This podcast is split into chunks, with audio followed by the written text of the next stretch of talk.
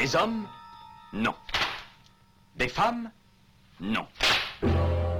Des robots Non. Des surhommes Implacables. Insaisissables. Invincibles. Insensibles. Aux ordres d'une super organisation criminelle.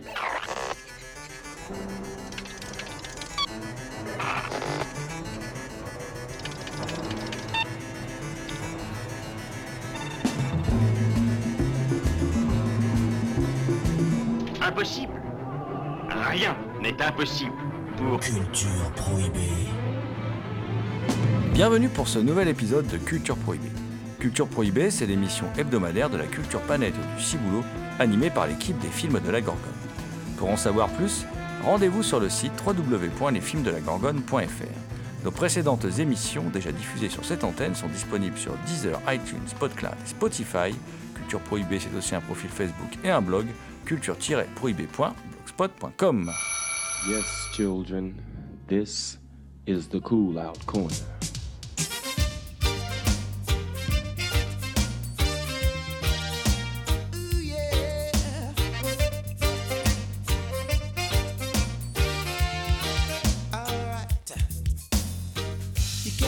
Sommaire aujourd'hui, une émission sur la représentation des minorités dans le cinéma états-unien. L'occasion pour nous de revenir sur le cas, entre guillemets, Spike Lee, avec Mo Better Blues et Jungle Fever, deux films récemment sortis chez Elephant Film.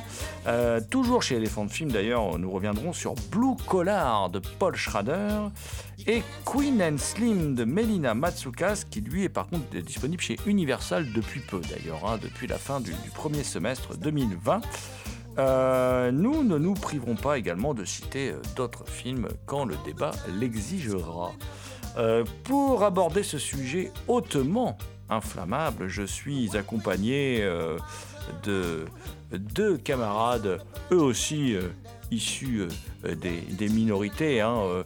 Tout d'abord, le premier, hein, Damien Demey, euh, la bête noire de Compiègne, il est, fait partie d'une minorité très particulière parce que c'est un archéologue animal. Voilà, alors c'est un archéologue animal en quête de culture souterraine et oubliée. Je pense que c'est tellement une minorité qu'il est tout seul dans ce cas d'ailleurs. Salut Damien Salutations à toutes les entités conscientes qui nous écoutent.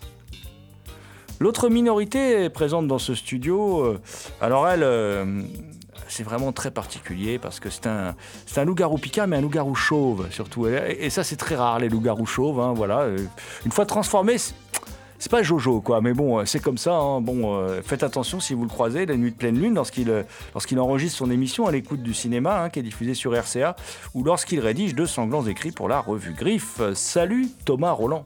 Salut GG, salut Damien et salut à toutes. En fait, GG, c'est du camouflage pour tromper, les, pour tromper les- les- mes proies. C'est vrai C'est Oui, vrai oui. Ah, T'es comme ça ah, dis donc, T'es trop fort. Tu es trop fort.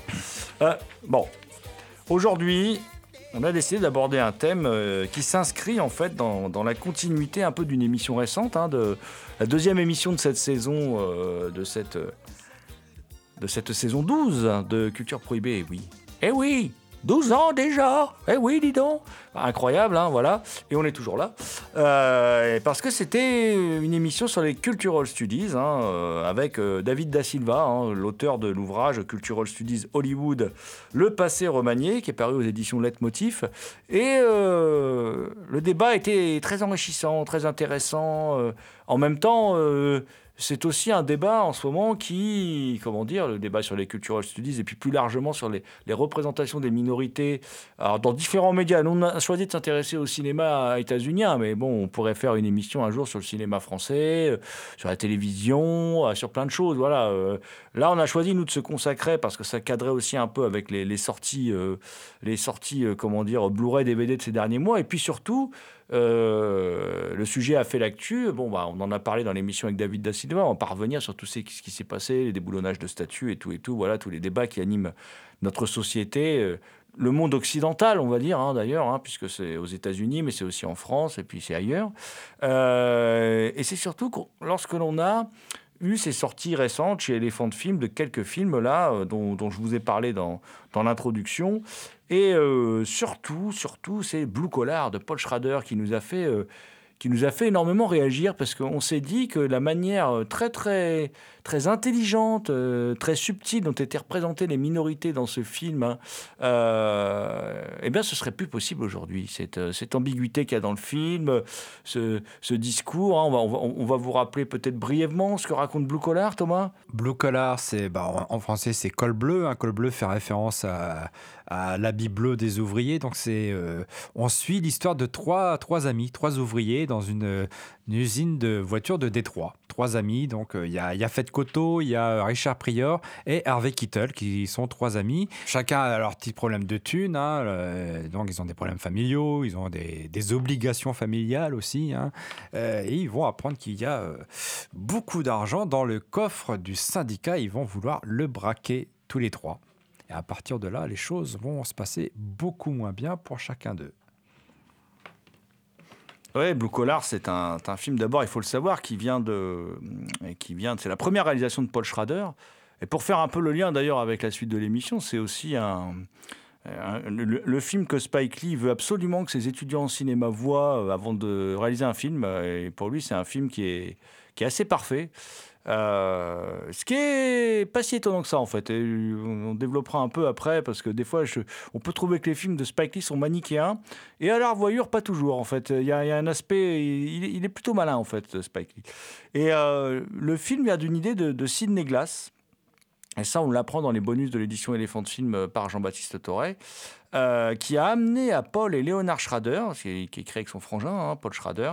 Paul Schrader, on rappelle que c'est le scénariste de Taxi Driver, hein, voilà, euh, et que c'est aussi le, scénariste de Rolling Thunder de John Flynn. D'ailleurs, euh, il passe un peu à la mise en scène parce qu'il n'est pas très content des adaptations de ses, de ses scénarios. Euh, et puis, c'est un peu le maître du monde. Hein, je veux dire, euh, quand tu as fait ces scénarios-là, euh, à l'époque, en tout cas, il a le vent en poupe. Et donc, Paul et Léonard Schrader se font amener ce, scénario d'ouvriers qui, sont, qui se révoltent contre leur syndicat corrompu. Ça se passe dans un, dans un état des USA, c'est réellement arrivé. Hein, voilà ce qui se passe. Et, et ben, comme tu l'as dit, Thomas, hein, Prior, il doit de l'argent aux impôts parce qu'il arnaque les impôts depuis des années. Il y a un contrôleur qui vient chez lui. Euh, une superbe scène, on voit tout le mépris, euh, tout le mépris de cet homme blanc représentant l'administration envers cet homme noir euh, qui, fait ce qu'il peut pour s'en sortir. On a, euh, on a Harvey Kettel qui, qui, doit trouver un appareil dentaire pour sa fille parce que ça n'a pas changé, hein, les problèmes.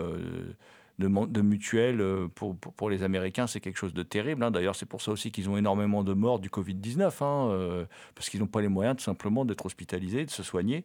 Et puis, il y a Yafet Koto. Alors lui, on ne sait pas trop ce qu'il est, mais enfin, on peut le soupçonner d'être un peu voyou. C'est une sorte de Mac. Euh, euh, voilà. Très sympa avec ses copains, d'ailleurs, hein, ses collègues de travail, euh, mais euh, un peu louche. Un peu louche sur les bords. Et euh, bon, bah, tout de suite, le film est assez extraordinaire. Il y a la musique de Ray Cooder euh, qui, nous met, avec une, chans une, chanson de Captain Beefheart, qui nous met dans. On, voit des, superbes plans des ouvriers au travail. Voilà, on les voit en train de bosser. Euh, comme Thomas, tu avais dit dans la dernière émission de la saison passée, on avait un peu parlé du film succinctement. On, voit, on voit aussi que John Carpenter a vu ce film avant de faire Christine, parce que c'est voilà, ça le rappelle, rappelle énormément ce, cette intro.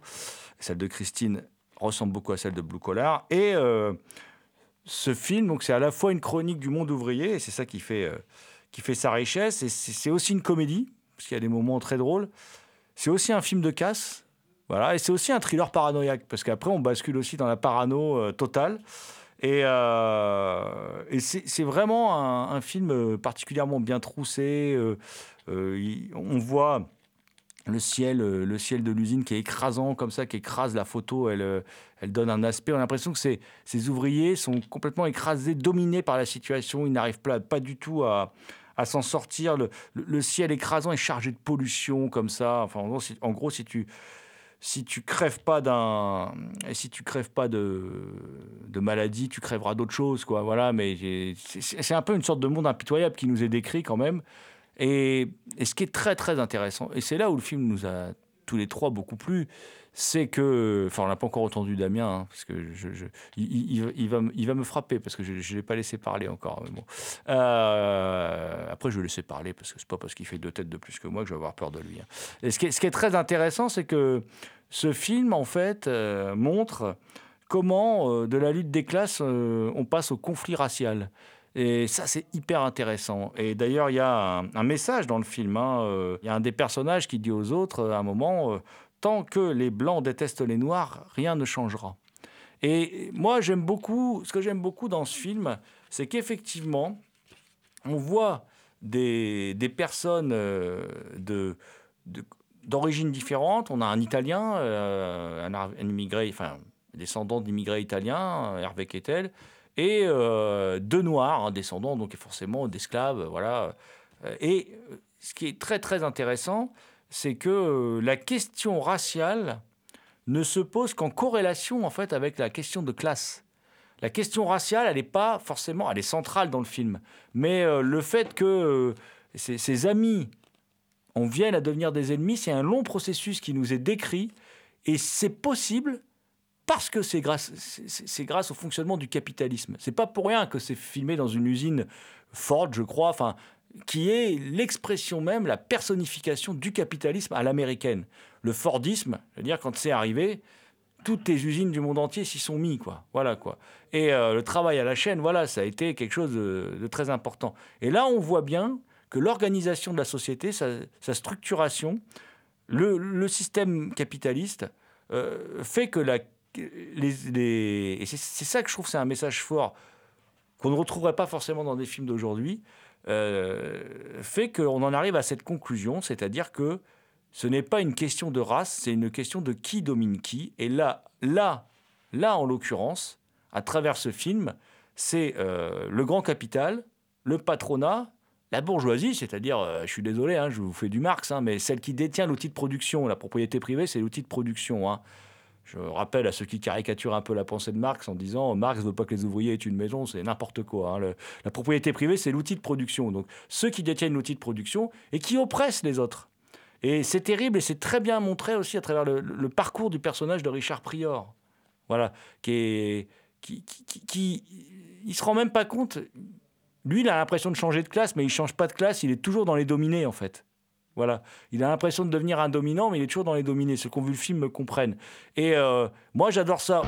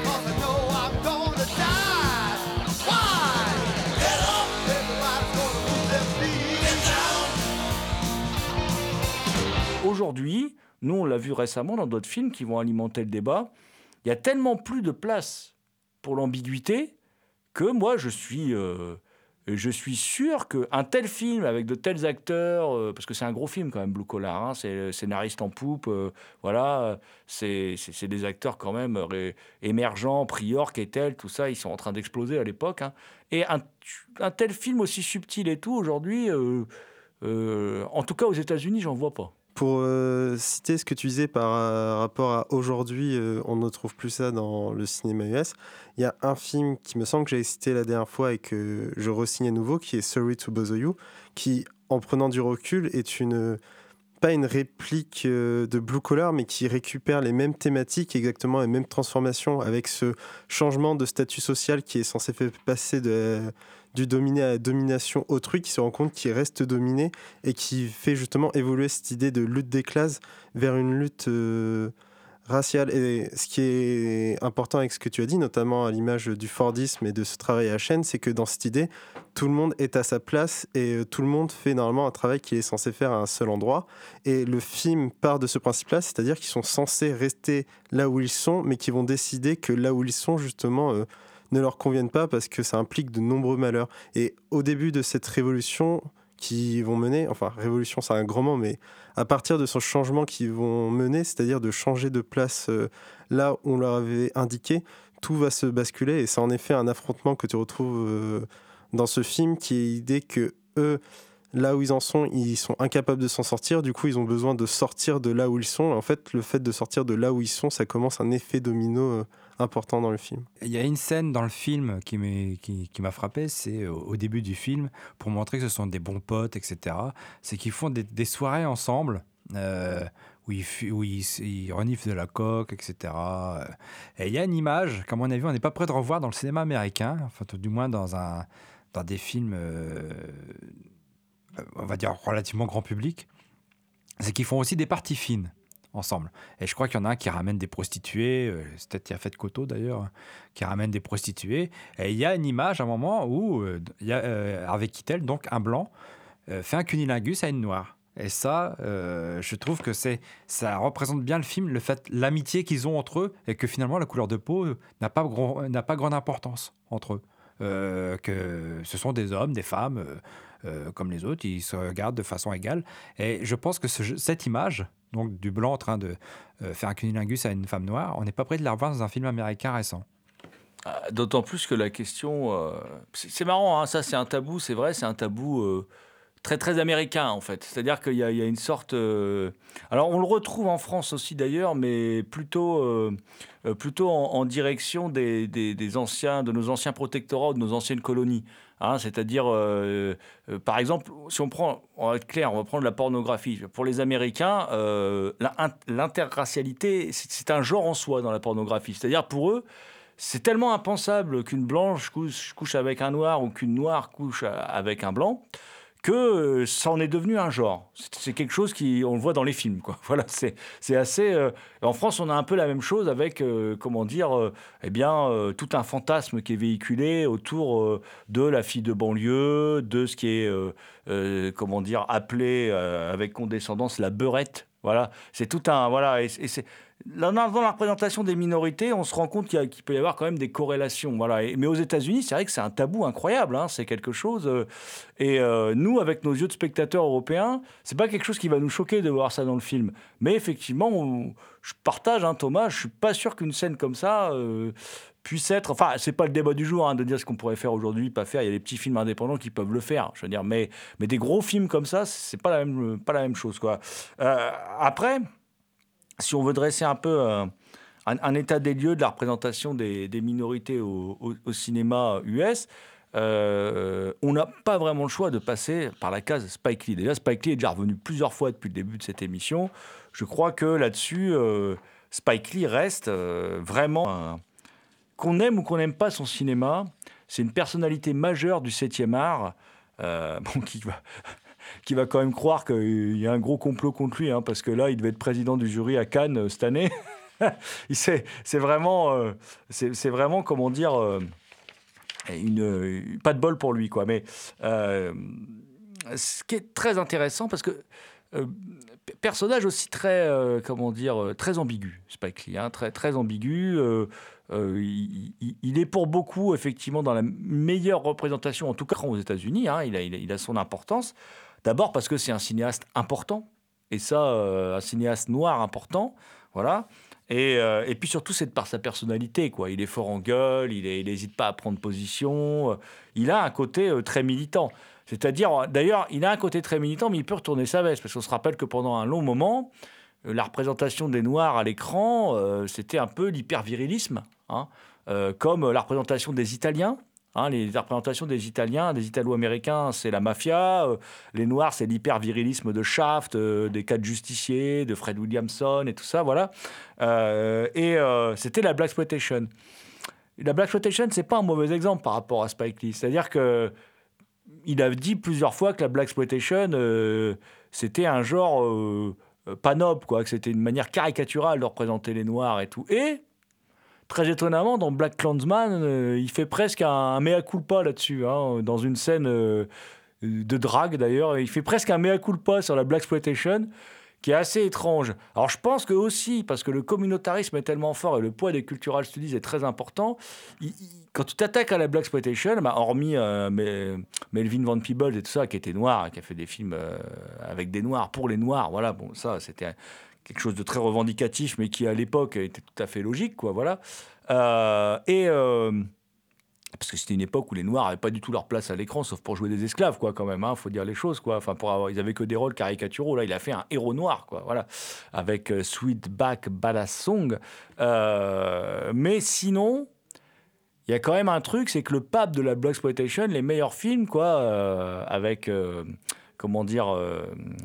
Kaiser, euh, Black Kaiser et puis sa suite, apparemment une suite d'ailleurs, c'est Larry Cohen. Larry Cohen, lui, il est juif. Alors ça l'a fouté un peu mal de dire, euh, bah, c'est un peu nul parce que c'est une vision des blancs. Alors en plus, c'est une vision d'un juif, donc euh, c'était encore plus polémique.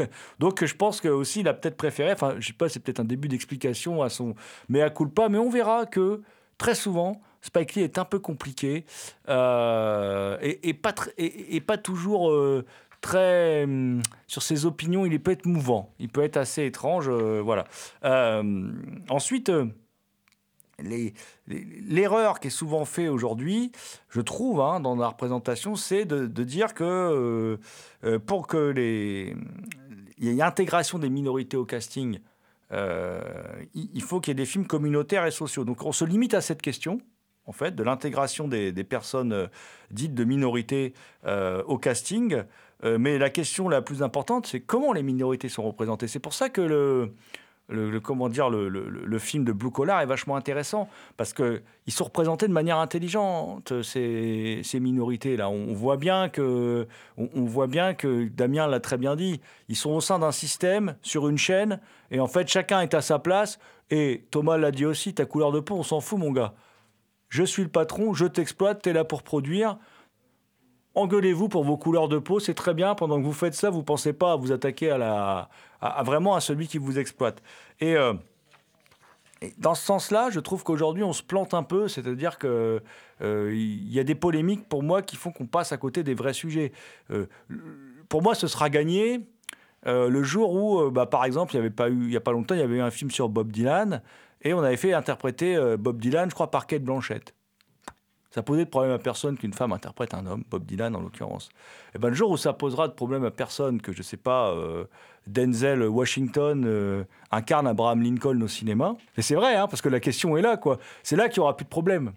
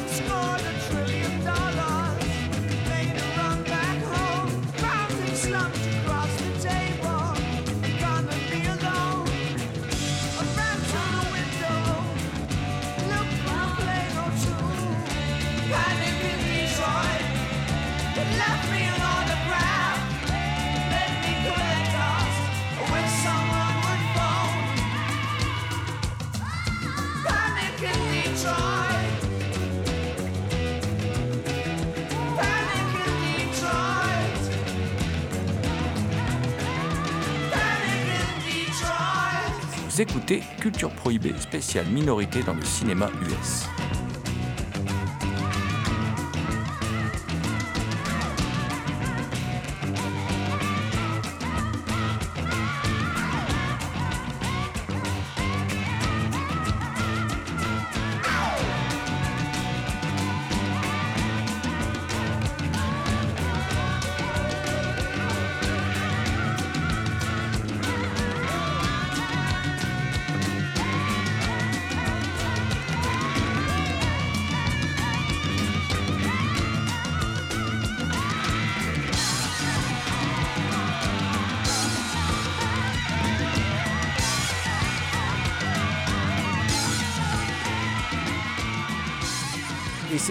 Que moi, parfois, je suis pas d'accord avec Spike Lee. Je suis souvent pas d'accord avec lui dans ce qu'il déclare. Et je repense à l'épisode Détroit, euh, Ca- Catherine Bigelow. C'est-à-dire qu'il avait fait pareil avec La couleur pourpre de Spielberg.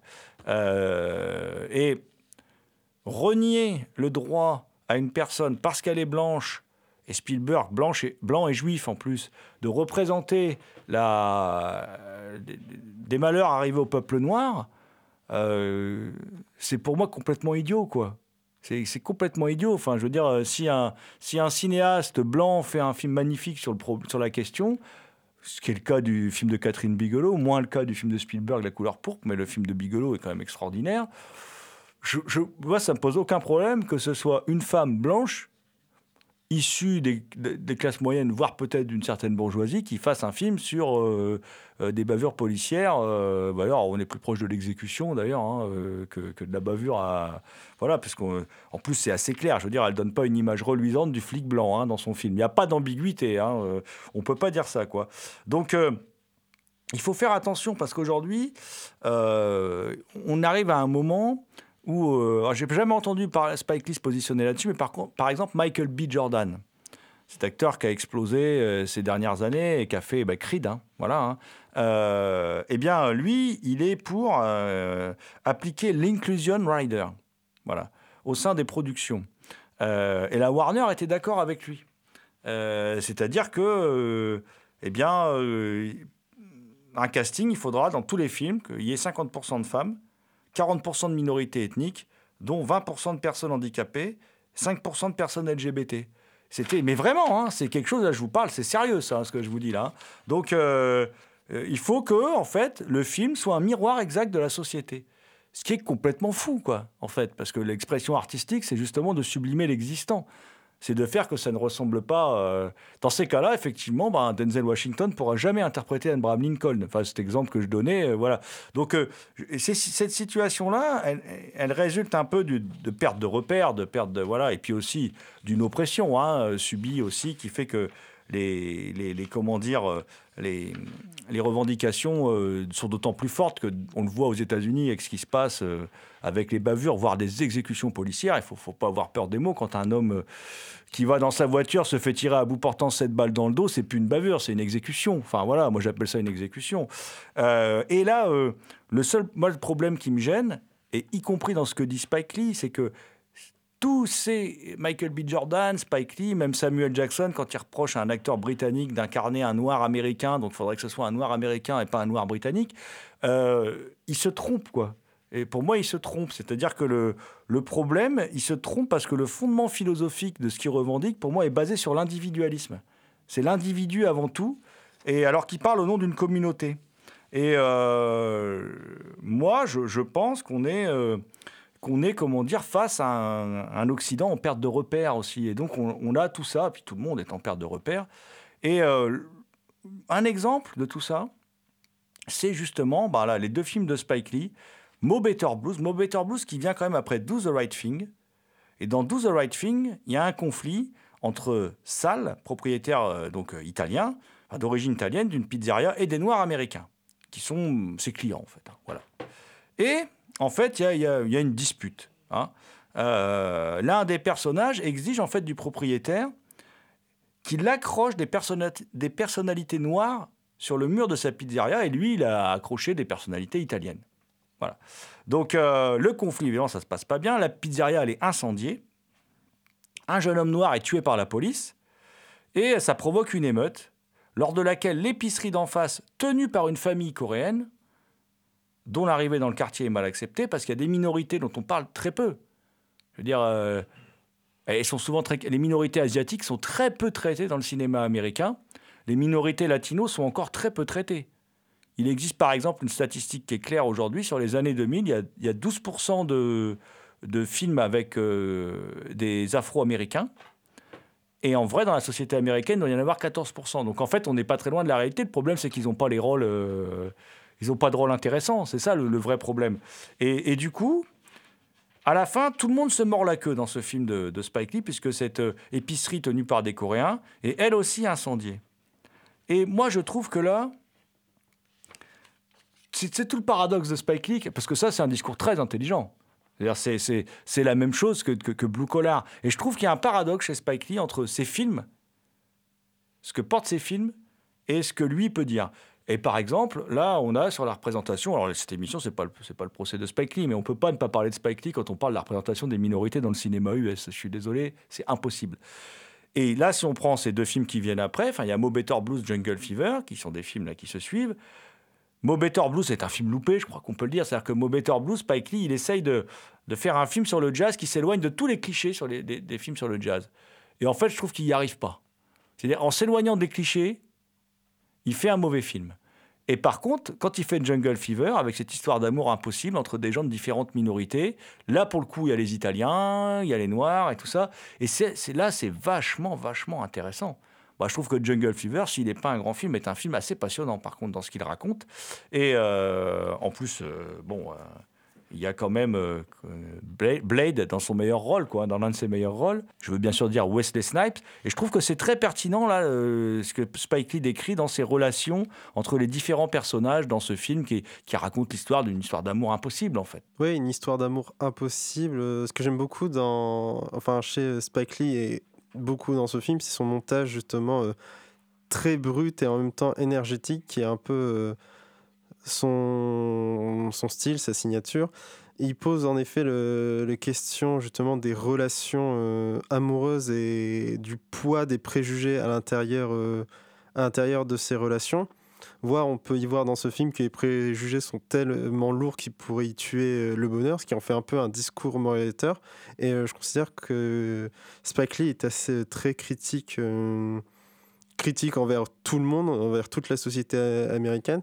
Mais il y a euh, un point dans le film que je trouve intéressant, qui est l'histoire euh, de, du frère de Wesley Snipes joué par Samuel L. Jackson, qui s'appelle Gator, parce que Gator est un euh, drogué donc qui prend de l'argent à sa mère pour s'acheter de la drogue et revend des objets qui sont pas à lui.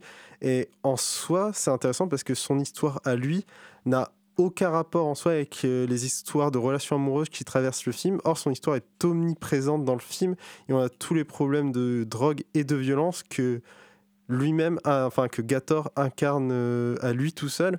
Et euh, du coup, je me demande si c'est pas justement pour montrer de manière succincte qu'il y a une omniprésence justement de problèmes de drogue et de violence dans le quartier ou dans la communauté où il évolue, et par ce moyen ancrer justement cette histoire d'amour ou plutôt son film en entier dans une certaine, réalité. Euh, C'est très intéressant ce que tu dis, parce que la drogue, justement, c'est un peu l'élément qu'il a essayé d'éli- d'éliminer de son film sur le jazz. Euh, tu as, je pense que tu as vu Mo Better Blues, mais il essaye vraiment de s'éloigner des clichés des films sur le jazz. Et là, il revient et il fait un truc assez riche, parce que c'est aussi un film de classe, hein, et de relations entre hommes et femmes. C'était, euh, voilà, parce que c'est sa secrétaire, en fait, à lui. Euh, lui, c'est un architecte, et elle, c'est sa secrétaire. Donc, euh, il il y a ce rapport-là.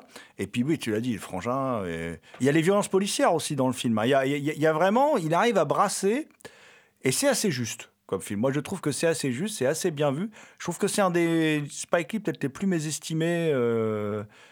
Euh, euh, Il y a des films de lui qui sont, très bien, hein, mais qui ne traitent pas forcément des questions de représentation des minorités. D'ailleurs, je pense à 24 heures avant la nuit ou, ou le film sur le fils de Sam, voilà. Euh, mais Summer of Sam, mais euh, enfin, qui ne traite pas directement de ces questions-là, mais c'est toujours derrière. Mais voilà, je trouve que il y a quand même un paradoxe Spike Lee, n'est-ce pas Thomas? Moi, Spike Lee, euh, je trouve que parfois il est vraiment démonstratif dans, dans ce qu'il est dit, notamment dans son dernier, la Black Clansman, enfin avant-dernier, Black Clansman. euh, je trouve qu'il y a un moment, c'est vraiment très très lourd. Mais euh, ce que je reproche surtout à Spike Lee, en dehors de des, discours euh, qu'il peut avoir en dehors de, de ses films, c'est moi c'est surtout des questions de forme. C'est au niveau de la mise en scène que je lui fais surtout des reproches. Voilà, c'est donc euh, j'ai trop rien à dire de plus que ce que vous avez déjà dit en fait.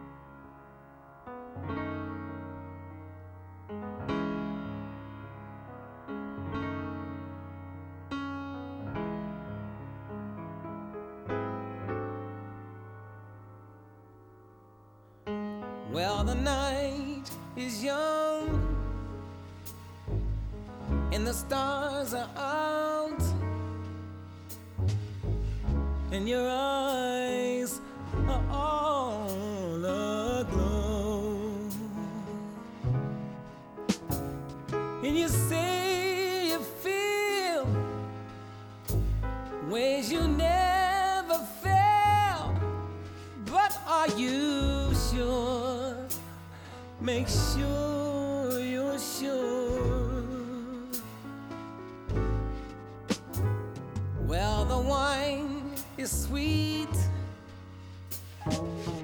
And the music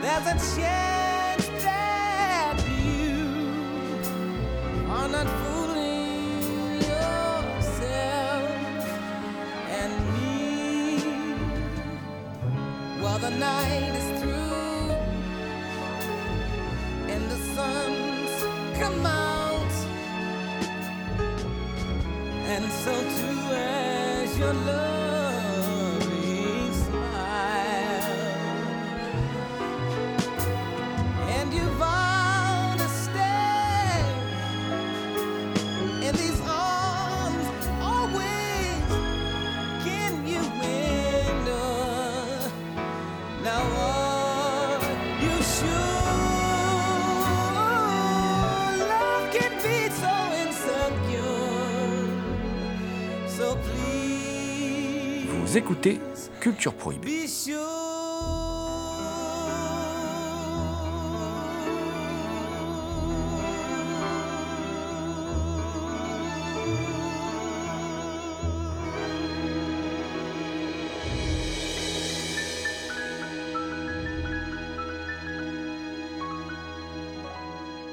Mais il y a un autre film récent qui apparemment fait polémique, euh, même, au sein, euh, même au sein de la communauté noire, hein, que ce soit euh, de l'autre côté de l'Atlantique ou ici, qui a eu une réception mitigée. C'est Queen and Slim de Melina Matsoukas. Et je pense que Damien, toi, tu l'aimes bien ce film. Queen and Slim, c'est un Bonnie and Clyde noir. C'est une phrase que vous pourrez entendre souvent et qui, à mon avis, est mal attribuée à ce film qui brasse tellement plus de choses que juste l'idée de deux icônes, deux icônes en fuite et en quête de liberté. Donc, au casting du film, on retrouve euh, Daniel Kaluuya, qui a été découvert pour certains, dont pour moi, dans Black Mirror, mais qui l'avait totalement oublié jusqu'à ce qu'il explose avec euh, Get Out.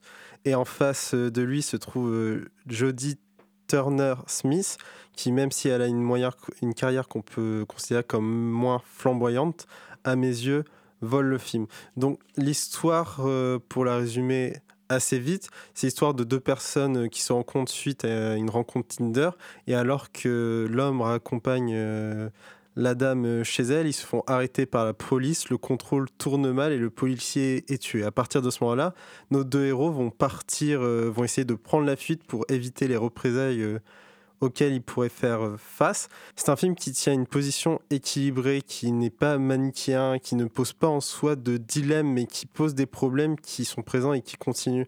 Il ne va pas vous dire que les policiers sont méchants, les autres sont gentils. Ils vont se concentrer sur ces deux personnages qui finalement, à travers leur vie, sont en quête d'une chose, de liberté. Et c'est une liberté, euh, c'est une quête de liberté tellement importante que finalement, même créer une relation amoureuse justement, euh, pour revenir à un peu ce qu'on disait avec Jungle Fever, là où Jungle Fever, c'est les questions justement de relations euh, entre les personnes qui posent un problème, enfin, pour se mettre ensemble liés aux préjugés. Ici, c'est plutôt la question de liberté euh, qui va justement interroger, euh, interroger son poids. C'est ce qu'on retrouve notamment avec une scène où on voit un cheval dans un enclos et ils discutent à travers ça.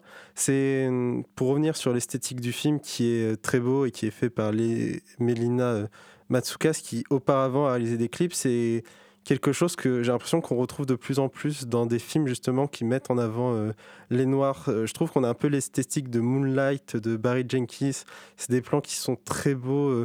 avec quelques plans oniriques qui parcourent le film, pas des plans oniriques dans le sens qui sont tirés des rêves, mais plus qui nous met en avant une représentation de l'imaginaire euh, qu'on pourrait se faire parfois de ce qu'on désire finalement qui apparaît euh, sous leurs yeux. Des réserves, mais c'est vrai qu'on n'en a pas parlé. Et c'est vrai que lui, c'est à la fois euh, représentation des Noirs, des homosexuels. Enfin, il y a vraiment. là, c'est pareil. On est sur le.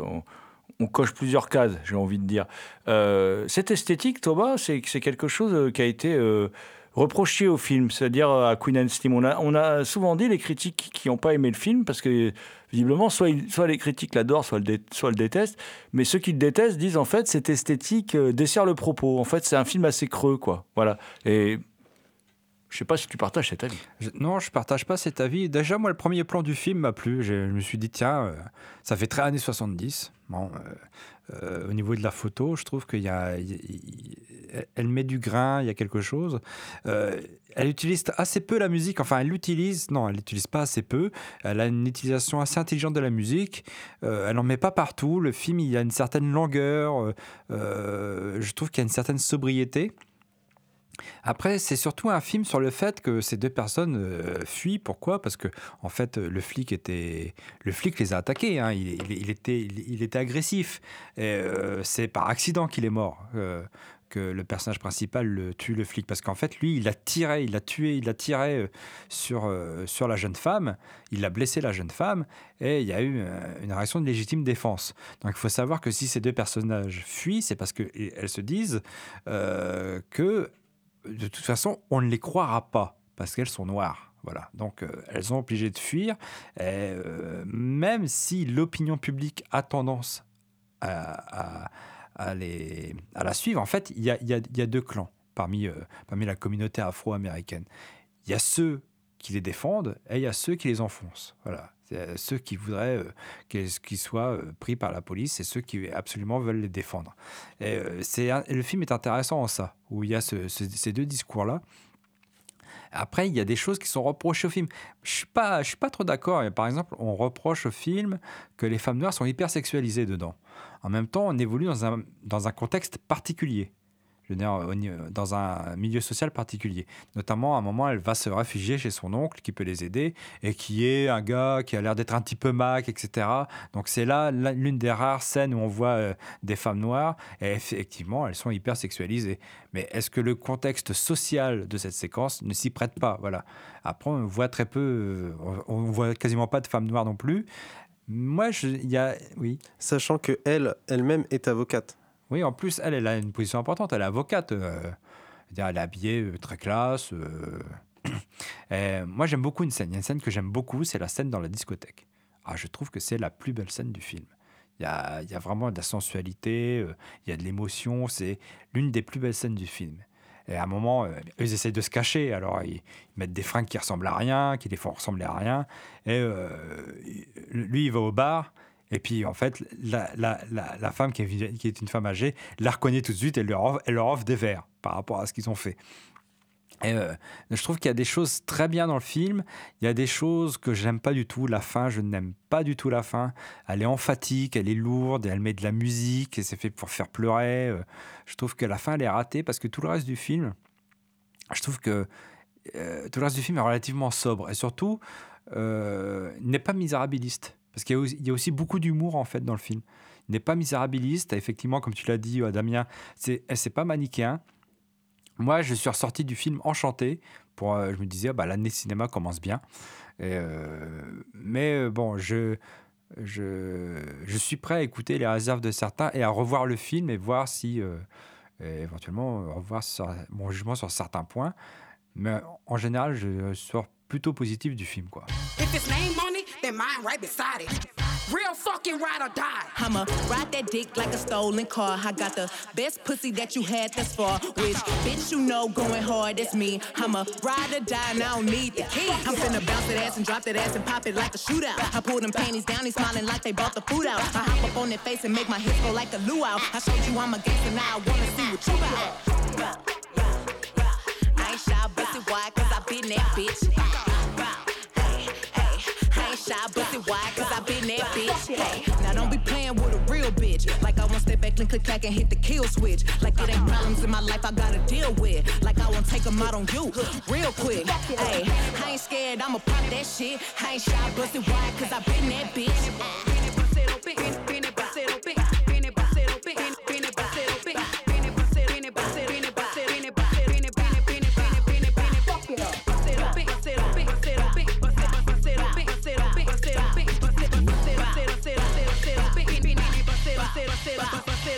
I ain't shy, busted wide, cause I been that bitch. I ain't shy, busted wide, cause I been that bitch. I ain't shy, busted wide, cause I been that bitch. I ain't shy, busted wide, cause I been that bitch. Bounce that ass and drop that ass and pop it like a shootout. I bounce that ass and drop that ass and pop it like a shootout. Bounce, bounce that ass and drop that ass and pop it like a shootout. I bounce that ass and drop that ass and pop it like a shootout. I bounce that ass and bounce that ass and drop bounce bounce bounce that ass and bounce that ass and drop bounce bounce bounce that ass and bounce that ass and drop bounce bounce bounce that ass and bounce that ass and drop bounce bounce bounce that ass and drop that ass and pop bounce like a shootout. I ain't scared, I'ma pop that shit. I ain't shy, busted wide, cause I been that bitch.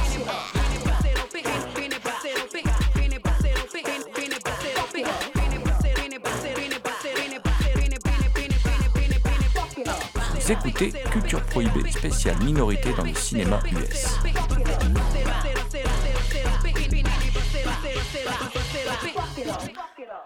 Après, bon, je le disais tout à l'heure, hein, euh, on, on parle, on parle beaucoup de la question de la représentation des Noirs euh, depuis tout à l'heure. On a parlé un peu des Italiens aussi, mais il y a une communauté, c'est vrai, qui est, assez peu représentée dans le cinéma US. En fait, c'est euh, asiatique. Et en fin de compte, à, y regarder de plus près, peut-être, à part l'année du dragon de Michael Cimino, avec Mickey Rourke, hein, qui, enquête dans Chinatown, on, a, euh, on, a rarement, en fait, des, dans les protagonistes principaux, des, euh, des Asiatiques. Quoi, voilà. Et, c'est vrai que le film, euh, le, film de Cimino... euh, peut-être son dernier grand film, hein, je crois qu'on peut le dire. hein. Il a fait d'autres films après, mais ça, c'est vraiment un grand film. quoi. C'est vraiment son dernier grand film, qu'on avait déjà chroniqué dans l'émission d'ailleurs. Il, est, il, est, il est assez passionnant parce que on, est on est quand même éloigné du, du, méchant, du méchant asiatique de Black Rain de Douglas, de, avec Michael Douglas. Euh, là, on est euh, sur quelque chose de plus. de- bah, toute façon, c'est Chimino, c'est pas manichéen, quoi. C'est-à-dire, on est euh, sur de l'ambiguïté parce qu'on navigue quand même dans, des, dans une faune interlope, là, hein, dans une. et il y a un personnage féminin qui est particulièrement réussi. Oui, et puis il y a ce personnage de Mickey Rourke qui est quand même un flic raciste. Donc, qui est chargé d'enquêter dans un milieu bah, qui regarde de haut, euh, qui, pour lequel il, éprouve de la condescendance. Et euh, la façon dont on. J'ai l'impression de la façon dont euh, est représenté. euh, bon, je me trompe peut-être, hein, j'ai pas vu tous les films états-uniens avec euh, où est représentée euh, la communauté ou les communautés euh, asiatiques. Donc, euh, je me trompe peut-être, mais j'ai l'impression que la communauté asiatique, elle, correspond à un cliché, c'est-à-dire euh, des gens qui vivent en, en vase clos, qui ont leurs secrets, leurs trucs entre eux, etc.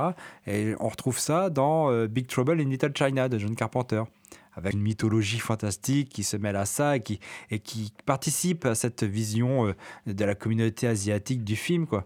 Donc j'ai l'impression que c'est un peu traité comme ça. Et, euh, et c'est vrai que je n'ai pas en tête euh, d'autres films où la communauté asiatique apparaît. Il y a le Grand Torino d'Eastwood qui, est, qui est très Oui. différent dans son traitement parce qu'il traite d'une partie de la communauté asiatique, je crois qu'il s'appelle les Hmong, mais je veux pas dire de bêtises, qui en fait était, euh, parce que ça c'est assez peu soulevé, on dit toujours euh, Grand Torino c'est l'inspecteur Harry euh, qui, aurait, qui redeviendrait plus humain et puis qui se rachète, qui, c'est une rédemption. Alors c'est vrai que le film est une rédemption, puis en plus pour boucler la boucle un peu avec le début de notre émission, il, en- il entre en relation avec, euh, avec Blue Collar, parce que cette grande Torino, voilà, c'est euh, la fierté du peuple américain, fabriquée à la chaîne, euh, voilà. La voiture. la, la voiture, voilà. la- Et puis, c'est, je crois que c'est, d'ailleurs, dans l'histoire, il l'a fabriqué lui-même, Eastwood. Bon, c'est un film merveilleux, hein, moi j'adore ce film, mais cette communauté, quand même, asiatique qui est représentée, c'est une communauté, en fait, qui soutenait la guerre du Vietnam. Et ça, c'est quelque chose qui a été assez peu relevé par les, critiques de, cinéma, Euh, ce qui fait que c'est plus ambigu que ça. Du coup, le film d'Eastwood est quand même un, peu, un poil plus ambigu. Euh, mais par contre, là où on peut aussi faire le lien à la fois bon, avec Blue Collar, la voiture, euh, voilà, mais aussi avec le film de Mickey Rourke, c'est que Eastwood, c'est, il est raciste, quoi, son personnage dans le film. Quoi, hein. il, est, clairement raciste. voilà, c'est un Américain raciste.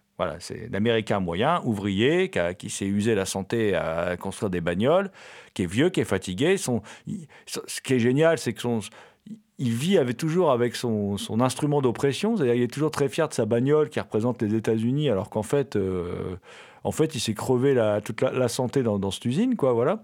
Et euh, et il y a cette confrontation, effectivement, avec une partie de la communauté asiatique qu'on connaît très peu. On connaît très mal, en fin de compte, la communauté asiatique parce qu'elle est très peu représentée dans le cinéma états-unien, puis pas que dans le cinéma états-unien, d'ailleurs. hein. Et effectivement, on, on a toujours cette image d'une communauté qui vit en vase clos, qui veut pas d'histoire, qui se mélange pas aux autres, et que donc on voit très très peu, et puis on les laisse dans les clichés, parce qu'après tout, les Asiatiques qu'on va voir, ça va être euh, quand euh, euh, Bruce Lee vient faire des films en Occident, quand Jet Li vient faire des films en Occident, ou Jackie Chan, et qu'on se castagne, et tout ça. Enfin, c'est une image, d'ailleurs, des films que j'aime bien, mais je veux dire, c'est une image un peu d'épinal du, de l'Asiatique qui fait des arts martiaux, et puis qui est, qui est super fort aux arts martiaux, voilà. Il y a aussi China Girl de Ferrara. Hmm. Hmm. Mais qui est, qui est- qui est très différent. C'est-à-dire que là, Ouais. on est sur un. Qui reprend Shakespeare. Voilà, c'est ça. Hmm. C'est Roméo et Juliette, euh, version. euh, C'est aussi West Side, West Side Story, pardon, version euh, euh, italo-chinoise, quoi. Voilà, quoi. C'est c'est un peu ça. Mais qui est très intéressant aussi comme film, hein, d'ailleurs. hein. Qui est ressorti chez ESC, il me semble, d'ailleurs, euh, récemment. Il me semble. Il me semble. Enfin bon, vous l'aurez deviné, on n'arrivera pas à faire le tour, évidemment, de toute la question en une seule émission. Mais ça nous semblait important de revenir sur le sujet et puis de- d'essayer de, débattre. Alors, on s'est peut-être égaré, on s'est peut-être perdu, je ne sais pas. On attend vos réactions, n'hésitez pas, hein, sur le Facebook, sur le blog de l'émission. euh, voilà, mais en tout cas, on a essayé d'aborder la question qui nous paraît. euh, qui nous paraît importante et qui nous paraît surtout, souvent prise sous le mauvais angle. Voilà, c'est, voilà. Après, ce n'est que notre humble avis. hein, vous, vous en faites ce que vous voulez. Voilà. Mais euh, je pense qu'on reviendra sur la question euh, dans les dans les années à venir, dans les saisons à venir, puisque c'est une question, la représentation des minorités au cinéma, qui nous passionne.